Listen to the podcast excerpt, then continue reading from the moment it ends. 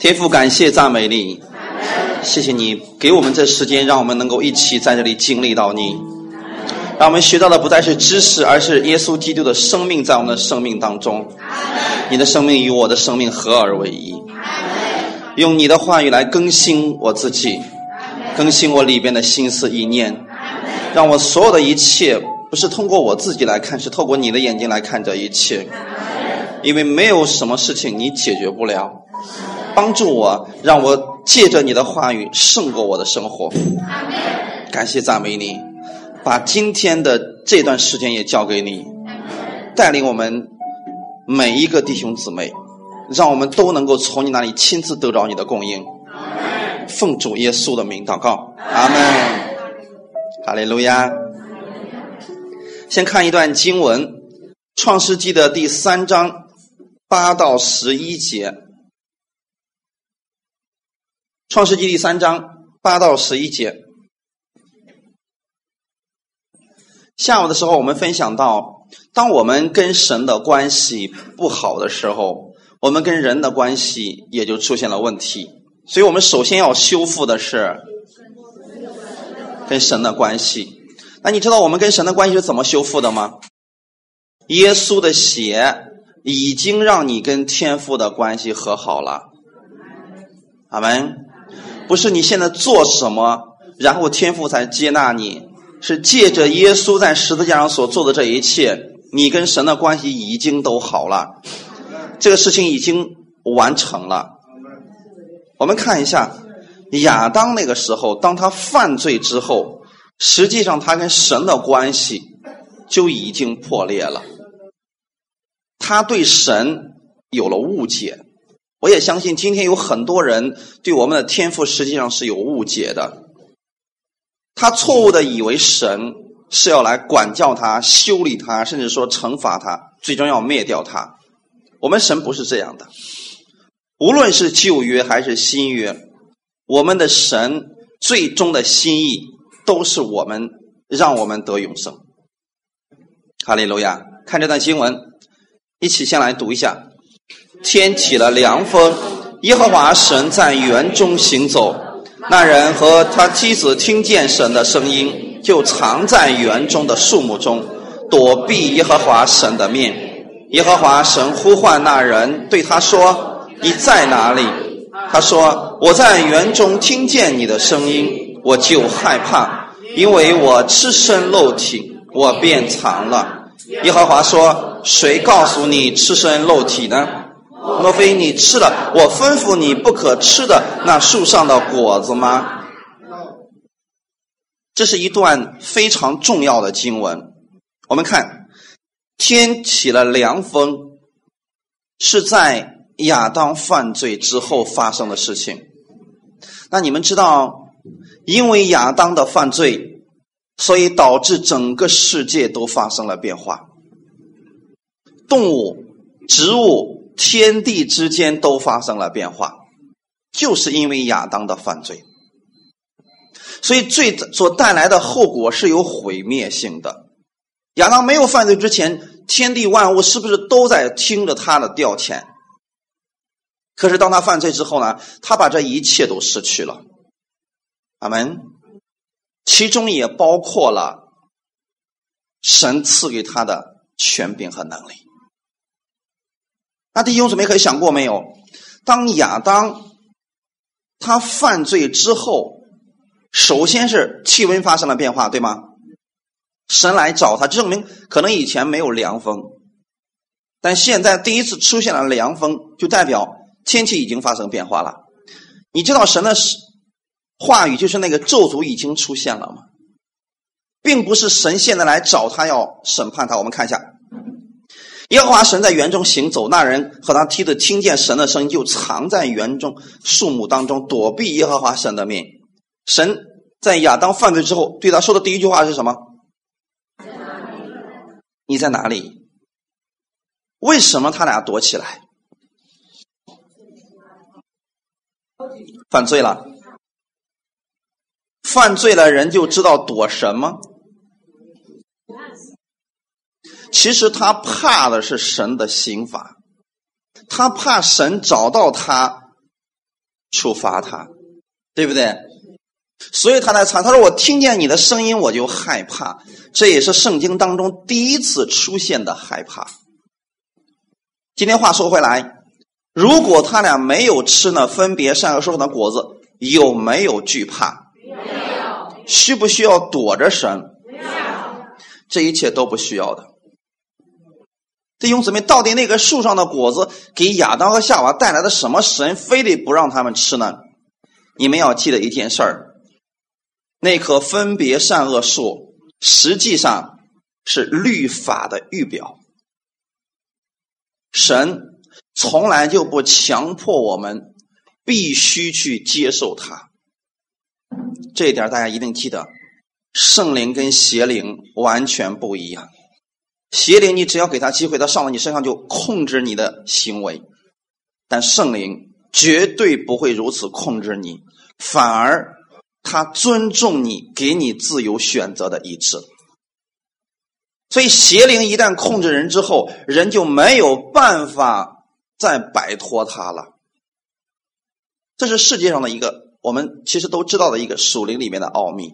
在此，我想给大家解开一个。圣经里面有些人认为的难题，其实我是想告诉大家：如果你明白了这一切，通过恩典的思维去看圣经，其实很多都非常简单。怕的是有一些不懂的人，或者说自以为属灵的人，把这个问题讲的很复杂，那就麻烦了。弟兄姊妹，六六六，听说过吗？启示录里面记载的六六六，到底指的是什么？受印，没错。那个具体的，你们能猜到的是什么？目前为止，我说是目前为止，很多人以为是芯片，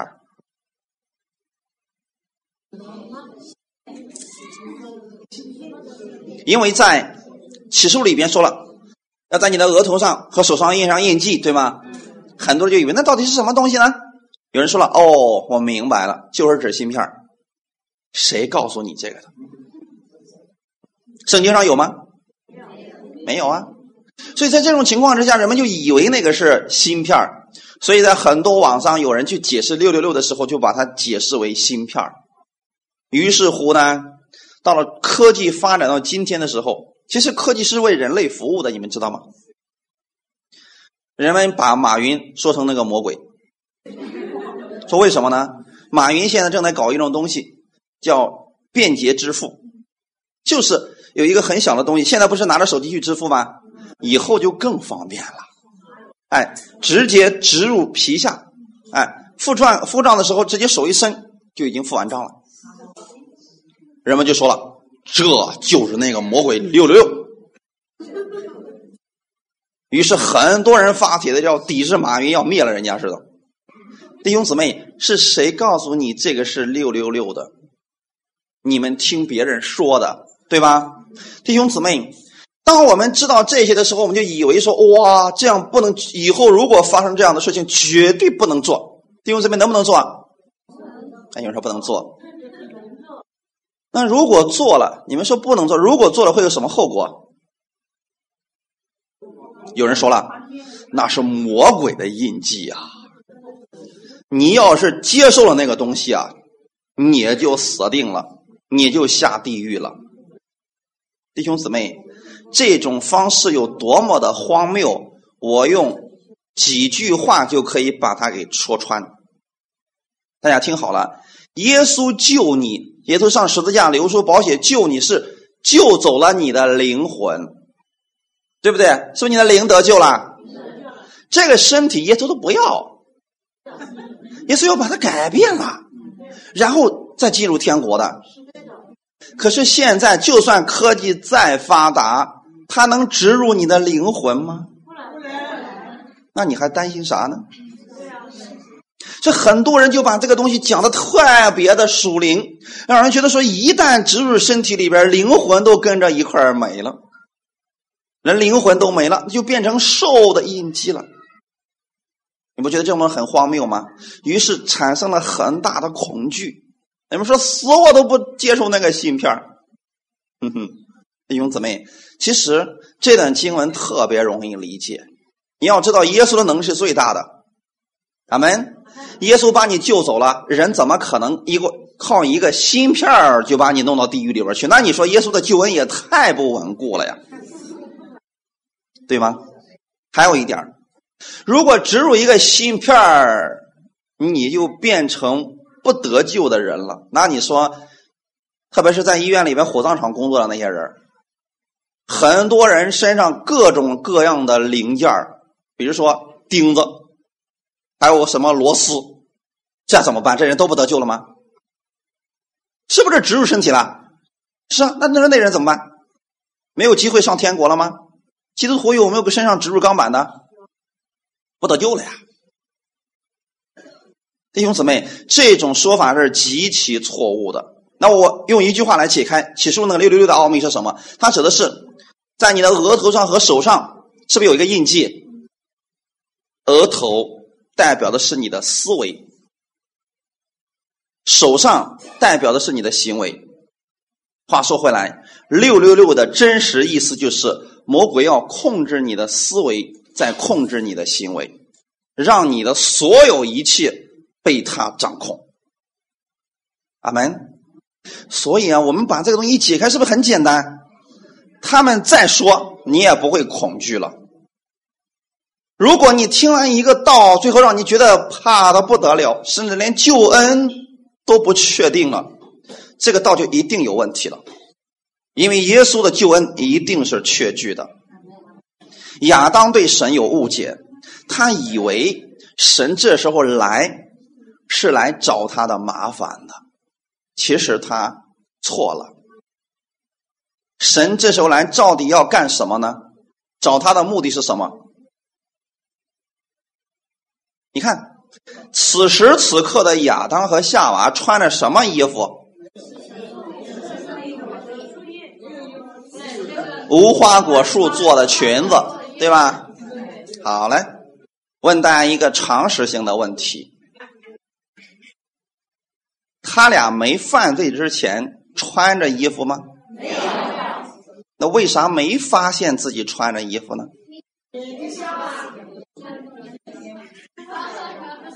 嗯？为啥没穿着？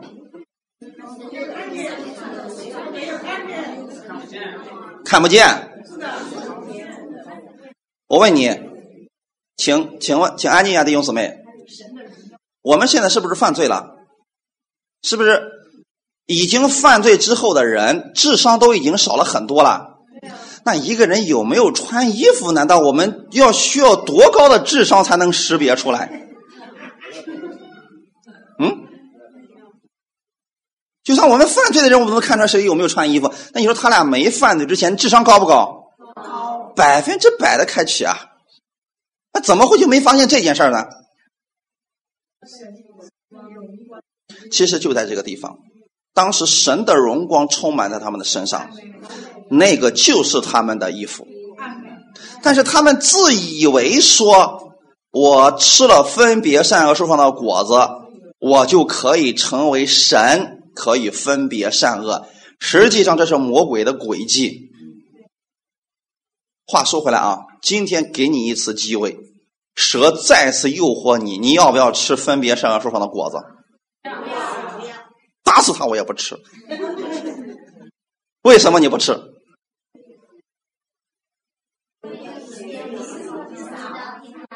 你知道结局了，对不对？你知道结局了，所以你才选择说说啥我也不吃，因为你知道吃了以后的后果是什么样，你看得清清楚楚了。关键是亚当和夏娃那时候不知道，明白了吗？他们以为魔鬼说的是正确的。所以才愿意去做。今天你知道吗？很多人其实对神是信不过，他以为人的方法比神的方法更好。其实那是魔鬼的诡计。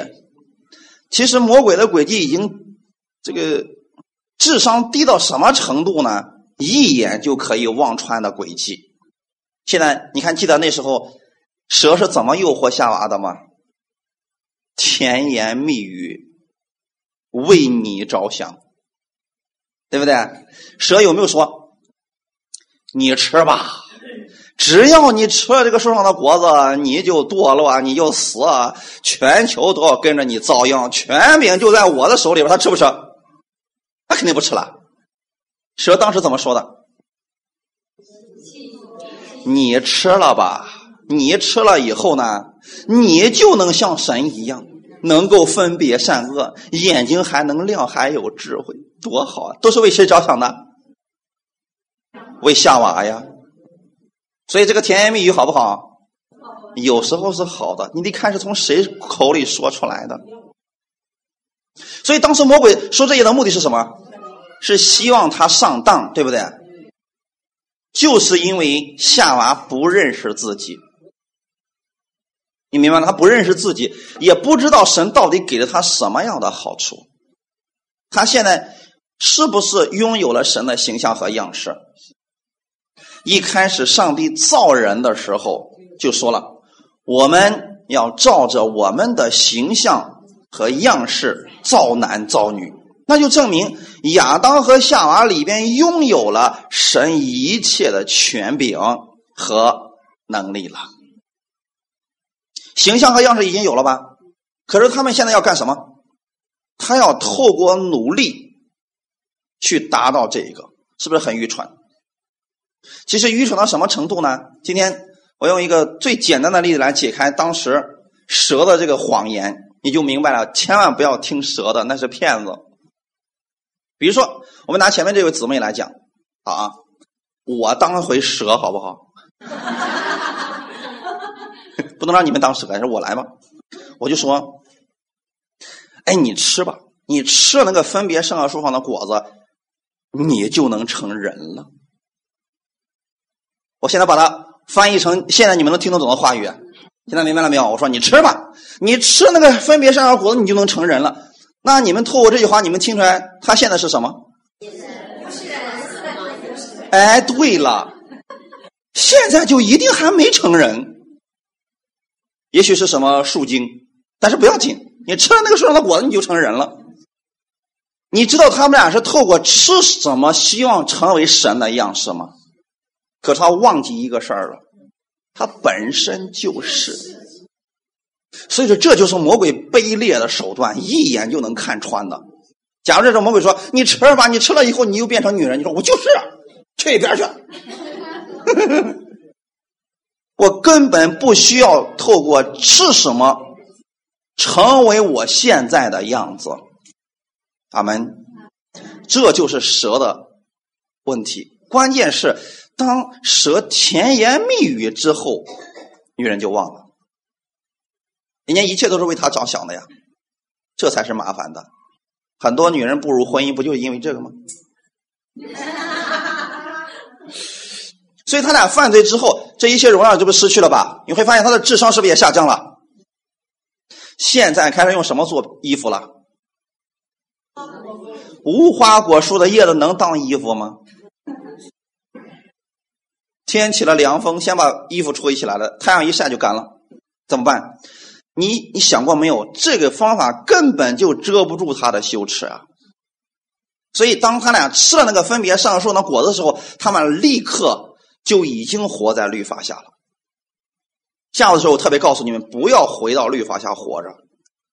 他们两个是不是得救的？没得救。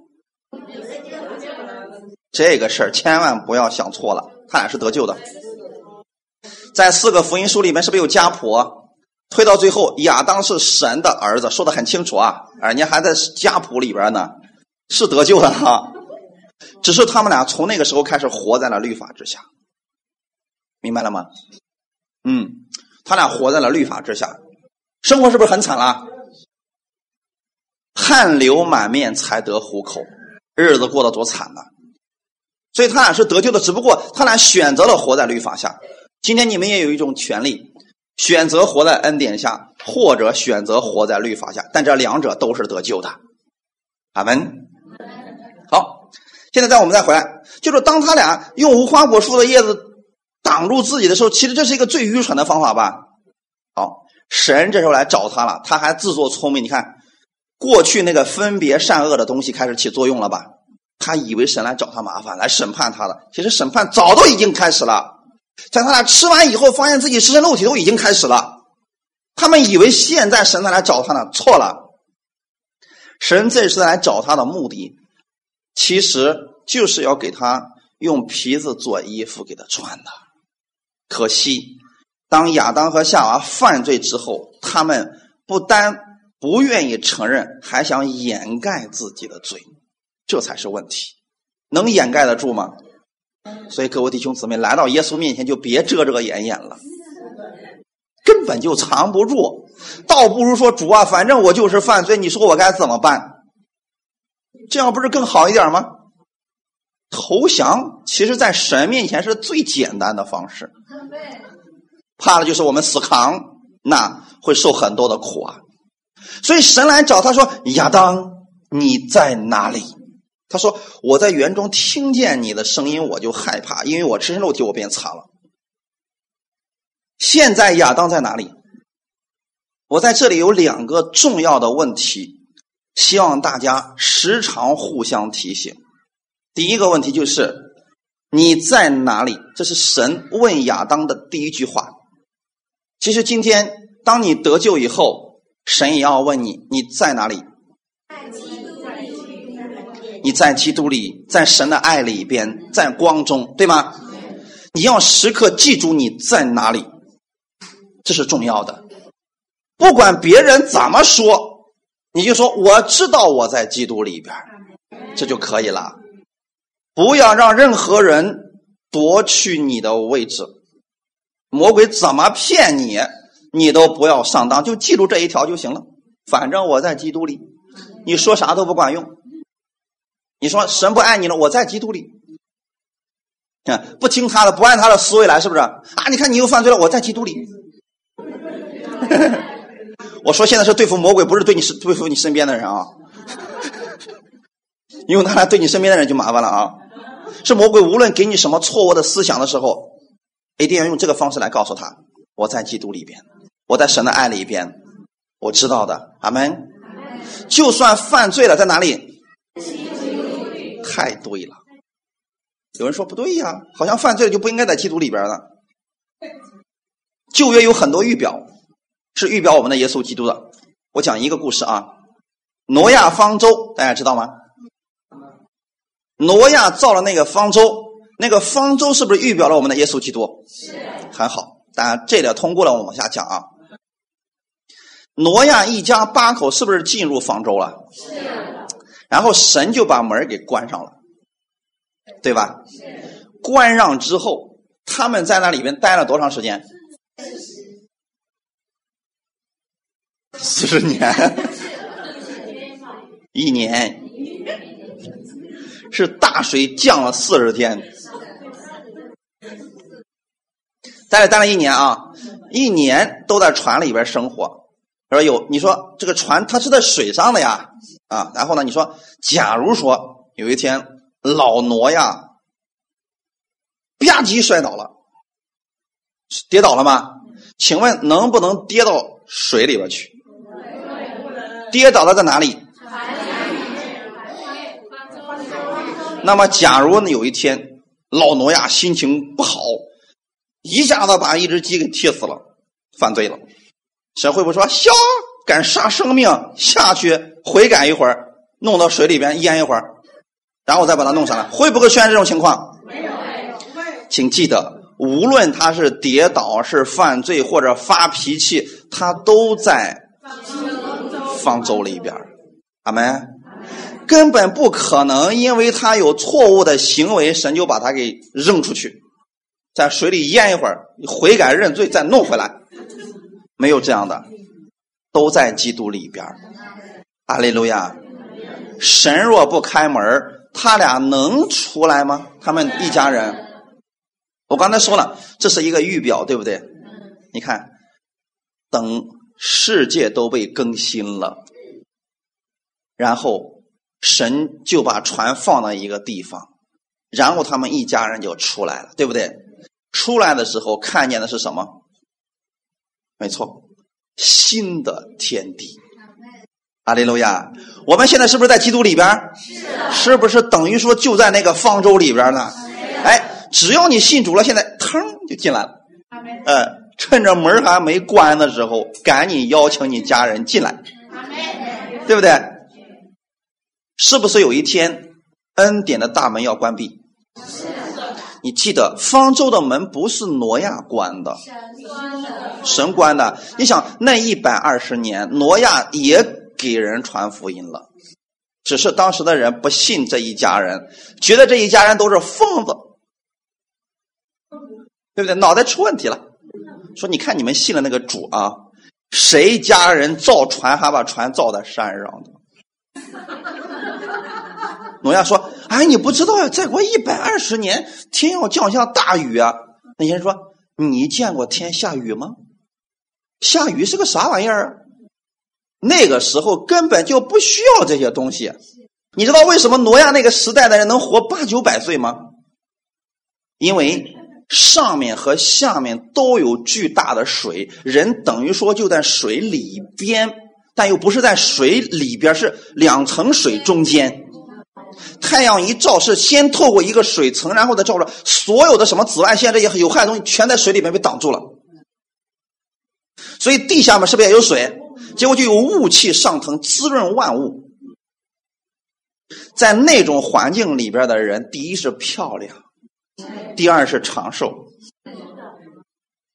你会发现，世界上其实有这样的地理位置的，其实也是非常漂亮的。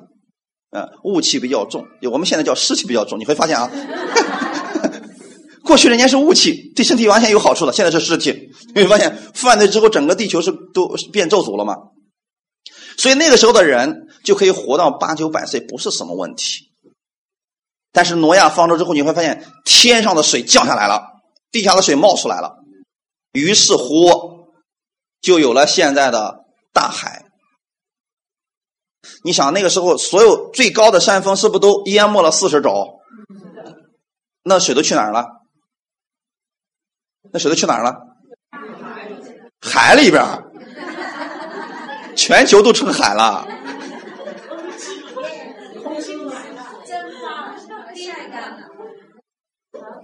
南北极的冰川。哦。给你们做一个演示啊！你看啊，过去的时候啊，其实是一个地球是是椭圆形的吧？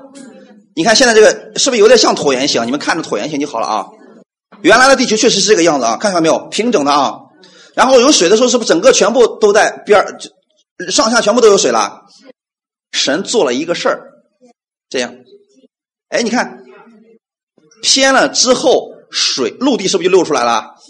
水就跑到两头去了。结果神就把所有的原来的水全部冻在两头南北极的冰川。科学家们现在也发现了，南北极冰川全部融化，地球就完了。所以他们很担心，甚至有些基督徒也这么担心。过去说有个基督徒给我说了一句话，当时让我非常无语，无言以答。人家说：“你看看你们信恩典的，就知道为你们的家人祷告。”就知道为你们的教会祷告，你们的眼目就放在这个你们家的那点事上，你们为什么不往大的地方祷告？我说，啥多大呀？南北极冰川都融化了，你祷告过吗？真没祷告过，企鹅都没有家了，祷告过吗？真没祷告过，本身。他有那样的心智是好的吧？但如果强行加在我们身上就不好了。现在我跟你们说，是是神奇妙的创造啊！所以当这些事情发生的时候，是不是全这个地球上的水就跑两边去了？然后当挪亚一家人从那儿从方舟上下来的时候，新天新地，神就已经把它造好了，重新把地球做了一个翻转，是不是？其实这是一个预表，大家明白了吗？也就是说，以后有一天，第二次神要毁灭这个地球的时候，就不是像过去挪亚方舟那样了。第二次用的是什么？火，把所有有形质的东西全部要融化掉的。然后神要重新创造这个世界。我们现在在方舟里边，对不对？等有一天，我们一闭眼，再一睁眼，到地方了。那个时候就是一个新天新地。你们仔细的读启示录，其实，在哈美吉多顿战争之后，那个时候地球可能已经不像样了。你想，各国都打起来了，地球能好哪儿去？一片狼藉啊！那时候，其中有将近四十天的时间。什么事儿都没有记载，就是天空当中一片静寂。那四十天不知道不知道发生啥事了，天上地上都安静的不得了。紧接着之后就说了：“看呐，新天新地已经造从天上降下来了。”你知道在干什么吗？神精心的为你们每一个人把一切都预备好了，然后把你去哪儿你去哪儿，然后弄好之后说：“出来吧，各位！” 我们从方舟上就出来了。一看，哟嘿，一切都弄好了。早了不行，晚了也不行。所以这是不是个好事儿？哎呀，太棒了啊，弟兄姊妹！现在你们知道你们在哪里？在耶稣基督里边儿。阿门。现在能不能出去？门没开呢，出不去。别担心你会抛到把你把你扔到那个方舟外边，不可能的。阿门。除非时候到了。神说：“出来吧，所有的全部都出来了。”哈利路亚。所以要记住，你现在是在方舟里边，也就是我们所说的实体，就是你在耶稣基督里边，你在神的爱里边，你在光里边。要彼此这样提醒，阿门。魔鬼欺骗你，就是让你忘记了你在哪里。啊，让你觉得说我现在还没到方舟里边，我要努力的靠自己的好行为要进入方舟，那就麻烦了。这是第一个问题，你在哪里？第二个，看十一节。耶和华说：“谁告诉你吃身肉体呢？莫非你吃了我吩咐你不可吃的那树上的果子吗？”第二个问题就是谁告诉你的？刚才六六六那个问题是那个答案是谁告诉你们的？某一些人，我也不知道是谁，是不是？所以当你们去分辨你所听到的信息的时候。一定要用圣经来分辨，正确与否就在这儿了。阿门。有人说了，圣经这么厚，人家都说自己说的是对对的，我怎么知道谁对谁错呢？我今天给大家一个永远不变的法则，那就是无论任何人解释圣经，绝对不可能前后矛盾。从创世纪一直到启示录，你解出来这个经文一定不能前后。突然这边说的，后面又给推翻了，这个是不可能的。现在明白了吗？任何人解释都是不可能。比如说刚才六六六，我是不是给他推翻了？哎，就证明人都能够轻易的把神的救恩给打破了。你说这个救恩还稳固，那肯定是不对的啊。所以这个是不是就不对了？也许是芯片但也许是比芯片更先进的东西。但总之，魔鬼的特点就是。控制你的思维，控制你的行为。咱们，我们为什么不被他控制呢？我们的思维跟神同步。为什么我们的行为不会被他控制呢？我们的行为是跟着神的思维往前走。这样的话，无论魔鬼怎么说，你都不会上他的当。哈利路亚，感谢赞美主。所以，不管你。现在听到的是什么样的教义？你不要听一些人说了啊，我们过去都这么信，这是一个错的。大家都以为正确的不一定是正确的，只有圣经说的才是正确的。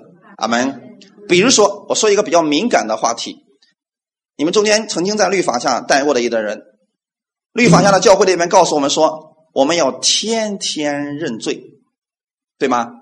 这个圣经的依据在哪里？没有，没有，知道吗，弟兄姊妹？根本就没有。结果我们都这么去讲，结果你发现，现在较真的就这些事儿，是不是？他说我们要天天认罪啊，因为他经文在哪里？别给我说经文，我们过去都这么信，祖祖辈辈都这么传下来了，你说错了吗？甚至有时候。有一些牧师因为已经不思进取了，所以他就觉得自己过去一直讲的东西就是正确的。从来就没有对照过圣经。在此，我给大家讲一个，呃，算是一个小技巧吧，千万不要跟牧师对着干。就算他错了，让他错吧。我上神学的时候呢，有一个牧师，他就特别喜欢去灵异解经。本身灵异解经是需要有极丰富的圣经知识才可以做到的啊。结果呢，他就随意去联想，随意去解释。哎呀，讲那个旧约雅各书给我讲的那真是，都都不知道偏哪去了。有一次啊，他又在那讲的时候，他就说了，说到那个以色列人过红海的时候的事儿啊。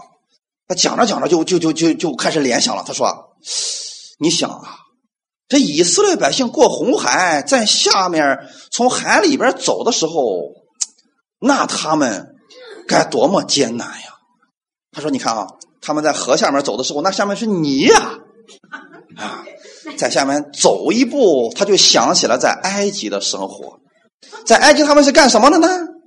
做砖的。”天天在泥里边踩踩踩，然后呢，现在到了红海的时候，他又在那踩踩踩，就想起了他们在埃及当奴隶的日子。但是我实在是听不下去了。虽然我当时圣经读的并不多，也就四遍左右吧，但是那一段经文我知道他讲错了，我当时噌就站起来了。年少轻狂啊！我噌就这样，我说牧师，你讲错了，不是走的泥地，走的是干地。我没说错吧？你明明是对的，但是我说了啊，不要跟牧师顶撞。就算你是对的，你跟他顶撞了，你对的也是错的。当时那牧师在那台上说。啥意思啊？你的意思是我讲错了？我错了吗？你说我错了？我讲了几十年都这么讲，我讲错了？你跟我说我哪错哪错哪错了？我说牧师你是对的。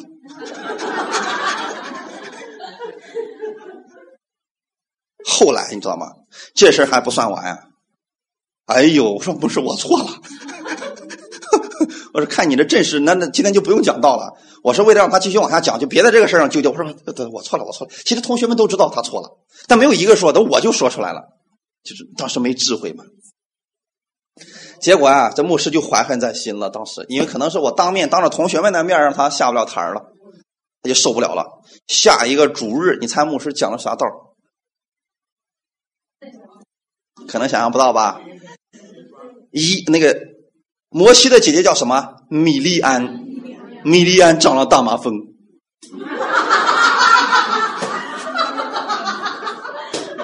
说米利安为什么长大麻风？因为他藐视摩西的话语。哎，我天！哎呀，当时我那个心里边后悔的呀。所以那后来我就经常给我们弟兄姊妹说说。千万不要跟牧师争论，他错就由他错吧。你可以为他祷告，他自己发现错误，但绝对不能指出他的错误。特别是今天有很多人接受恩典了，他特别想去跟牧师讲，你知道吗？这是最危险的活千万别做这个。他就问你，你听这个东西从哪儿来的？谁告诉你的？你马上说任教师，他说，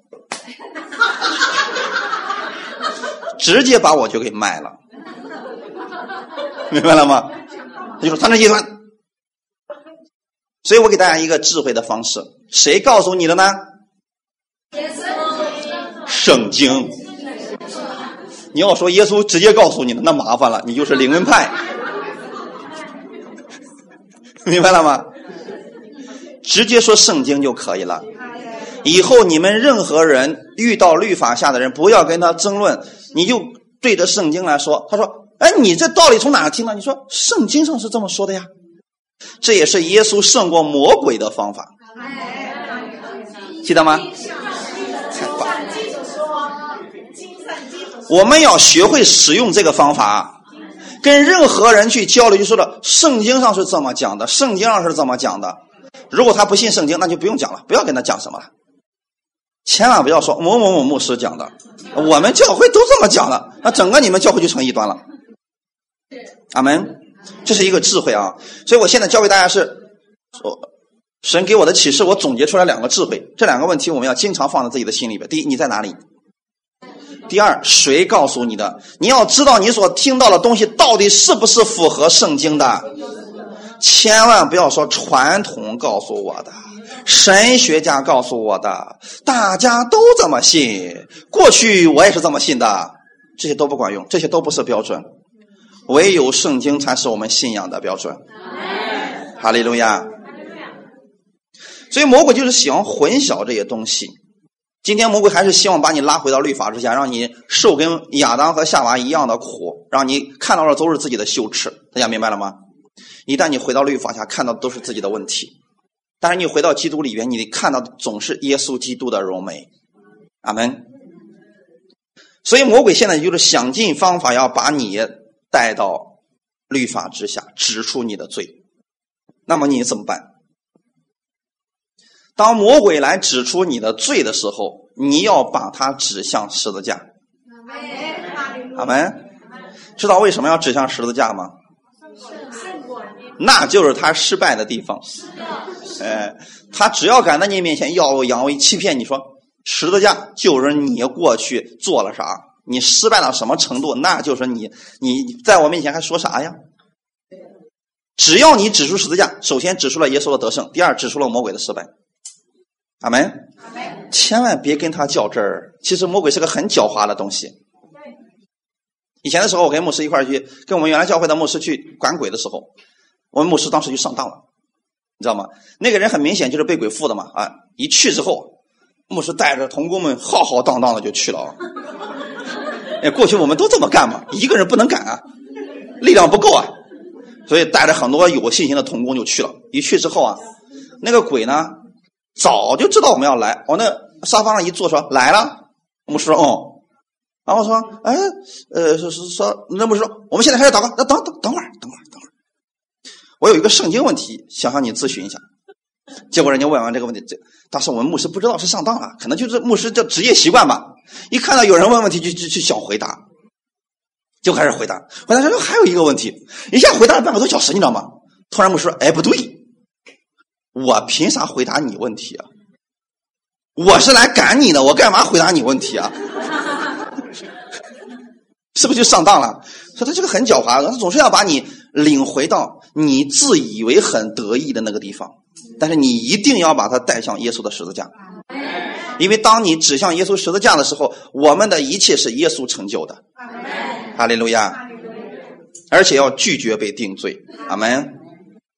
神既然说了我们是义人，那就没有人可以改变。哈利路亚。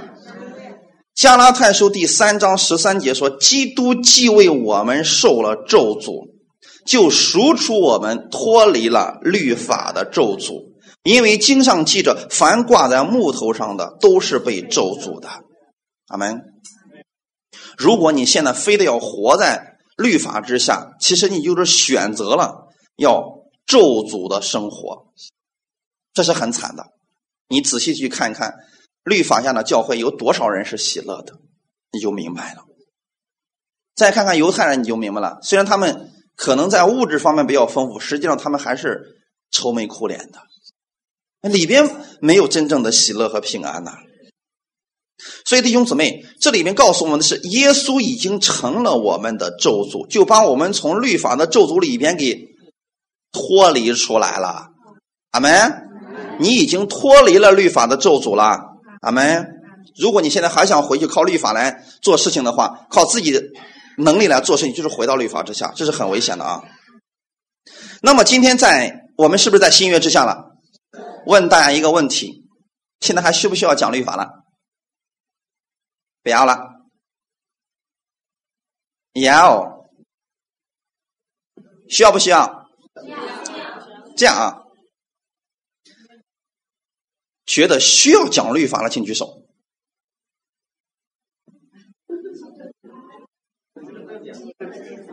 OK，请放下。恭喜你们，说对了。为什么我们要这么去讲呢？如果不讲律法，你看啊，讲律法跟遵守律法两回事啊。如果一个人不懂得律法，他也就不懂得恩典。我有我的圣经的理由，在路加福音十五章里边有一个比喻，叫浪子的比喻。大儿子、小儿子是不是都是生活在父亲的恩典之下？小儿子是不是天天被他父亲供应？他明白那是恩典吗？不明白，不明白，对吗？所以他开始藐视他的父亲，开始咒诅他的父亲快点死，因为死了以后才能分家业啊。这是犹太人的律例典章，没死之前是不能分家业的，所以他希望他这他父亲死。所以他就实际上他当时说了一句话，因为你们回去听我的天赋的慈爱灵，我们悔改那个系列，我一共讲了十将近十篇，然后里边就提到，其实小儿子对他父亲说：“老不死的。”把我应得的家业分给我，那意思就赶紧死。这是一个很咒诅、很恶毒的话语，你知道吗？那么当时的父亲其实是有一个选择，就是我不给你分家业，我把你带到城门口，让长老来审判你们。长老一旦知道说这样有这样一个逆子的话，可以拖到城外用石头打死他，这是他父亲的权利，你知道吗？但是他父亲因为爱这个儿子，什么都没有说，就把这个。家业就分给了这个小儿子，小儿子拿着东西就走了。你们记得到最后的时候，父亲怎么说的吗？我这个儿子是失而复复得，死而复活。为什么用死而复活这个事情呢？其实呢，在儿子的眼里边，父亲已经死了。当儿子离开父亲的时候，其实儿子也已经死了。现在可明白了，关系已经断绝了吗？所以讲到这儿的时候，我们就相信一个事儿，就是说他为什么会这样，就是因为他不明白律法，所以他不懂得感恩。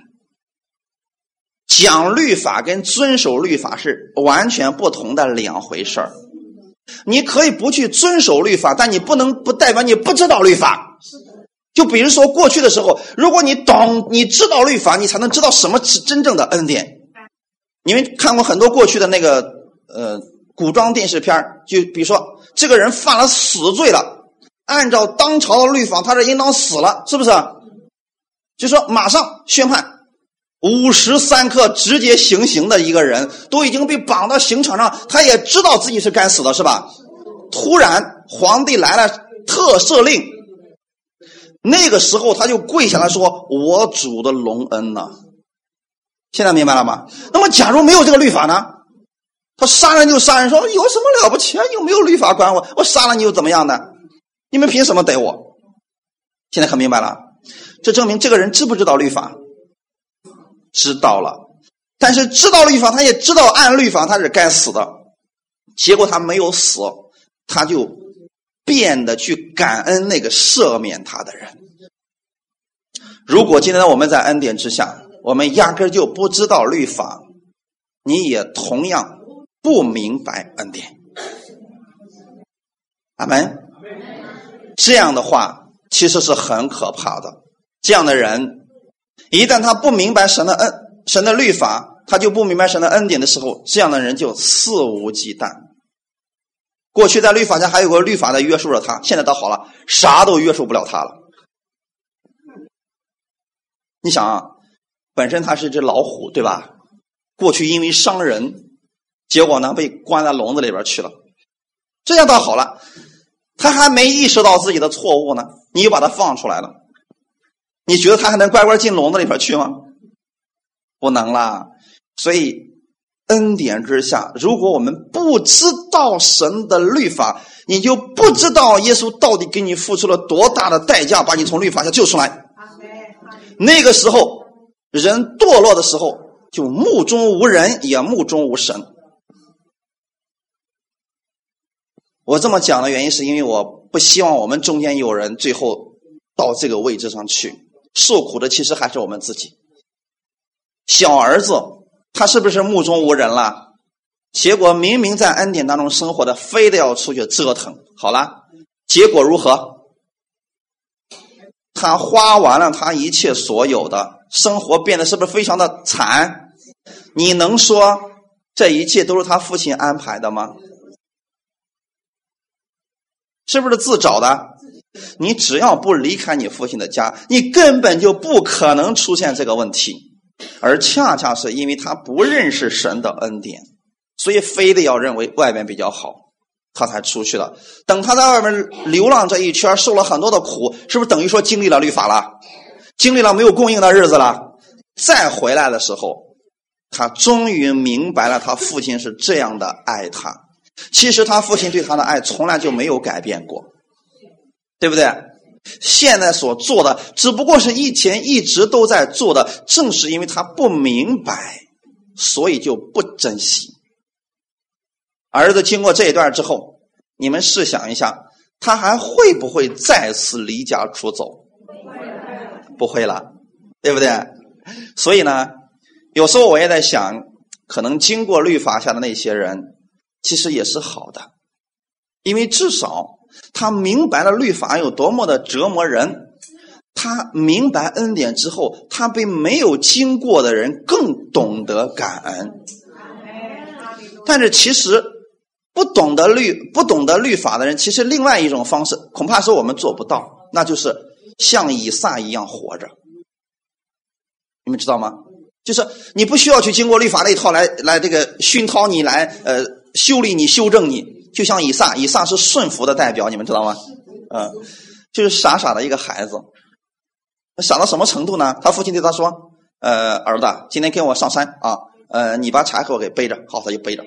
背着之后呢，说：“我们去献燔祭。”好，儿子那么小一个十几岁的孩子，就傻傻的。他父亲说啥就跟啥。他说：“啊，父亲，你看柴都有了，那那个献祭的祭物在哪儿呢？”他父亲说。神对我说了：“你就是那个祭物，我就要。其实你说这个小以撒知不知道献祭的流程？太知道了，要不然他怎么会问这个问题呢？就证明他过去很多年都见他父亲怎么样献燔祭，对不对？所以他说，他父亲说你就是那个燔祭。这儿子说那就来吧。如果你们不愿意经过律法那一套来磨练你。”好，那就学习这样一种方式吧，顺服在基督里边这种方式也可以啊。你又不想顺服在基督里面，神又想赐福给你，那就必须有这么一个过程了。但这个过程一定是不好的。我愿意你们选第二条路，像以撒一样活着。阿门。即便如此，你们也需要知道律法。阿门。律法。是公义的，是圣洁的，也是良善的。但是律法有一个弱点，你知道是什么吗？律法有一个弱点，它能指出你的罪，但不能解决你的罪。这是律法做不到的，对不对？所以圣经里面其实告诉我们，律法就像一面镜子一样，它把你完完整整的样子给照出来了。所以，假如说大半夜起来一看，啊，这这谁怎么这么丑？一脚把镜子踹碎了。不要怪镜子，只怪你大半夜头发爆成那个样子。你说能怪谁啊？镜子只不过是把你真实的样子照出来了而已，对不对？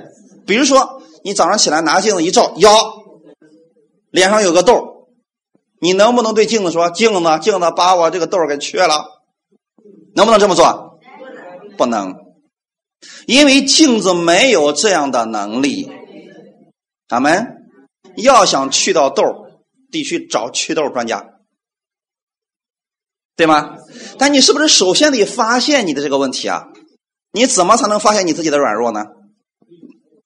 在生活当中，你发现自己的哦，原来我这个做不了，做不了时候怎么办？所以说，弟兄姊妹，假如发现自己犯罪了，犯罪了怎么办？对了，找耶稣，让他给你能力胜过这个罪。是不是啊？就像你发现自己的痘了，不是？你看，哎，你看，哎，你看，你看，你看，这不是更糟糕吗？所以我们现在天天让认罪的理论就是这个。哎，你看我今天又犯罪了，你看我今天又犯罪了，到处去做这个事儿，能解决你的罪吗？不能。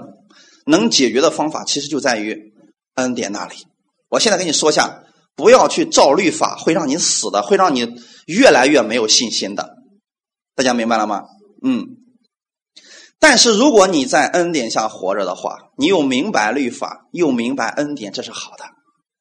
神希望你活在恩典之下，恩典就是耶稣。哈利路亚！所以我们讲的恩典不是一个教义，也不是一个课程，恩典就是耶稣。现在你们看前面，我用我的特殊的解经方法给你们演示一遍，你们就知道为啥要找耶稣了。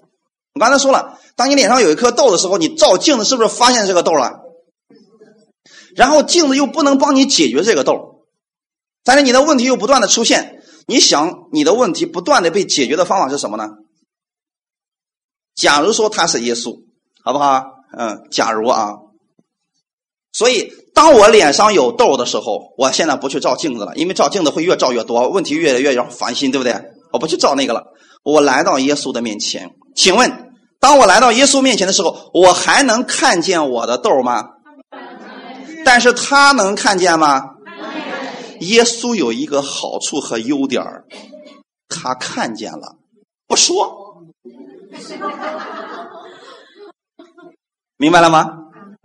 耶稣知不知道你一生都犯了多少罪？知道。耶稣啥时候把一个人罪从开始犯到死的时候全说出来的？没有。但是，耶稣解决了他每一个罪。你想？如果耶稣都不知道你的罪，怎么解决你的罪？明白了吗？为什么让我们去找耶稣？他知道你的每一个问题。好的是他不说出来，他会伸着手说：“我肯，你洁净了吧。”阿门。这样的话，无论你们在生活当中遇到什么样的问题，尽管来到耶稣面前，别遮遮掩掩的。明显的脸上有个痘，还蒙着个面纱，装着模作样的往耶稣面前一坐，别这样，你就实实在在来到耶稣面前说：“主啊，你看我有什么问题，你帮帮我，对不对？这就好办了。”耶稣说：“你很柔美，其实你不柔美，但是他已经把你变得柔美了。”说出去吧。谁要天天拿着耶稣来照自己？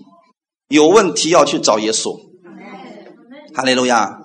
也许你找任何一个人，他一不小心都会把你的问题揭露出来。但你去找耶稣，他一定是对你的罪闭口不言，而且一定会给你解决的方法。哈利路亚！唯有耶稣可以做得到，因为他这样的爱你的。阿门。我们先来看一下神赐下律法的目的到底是什么。罗马书。第三章十九到二十节，《罗马书》第三章十九到二十节，神既然赐下了律法，就一定有赐下了一个目的。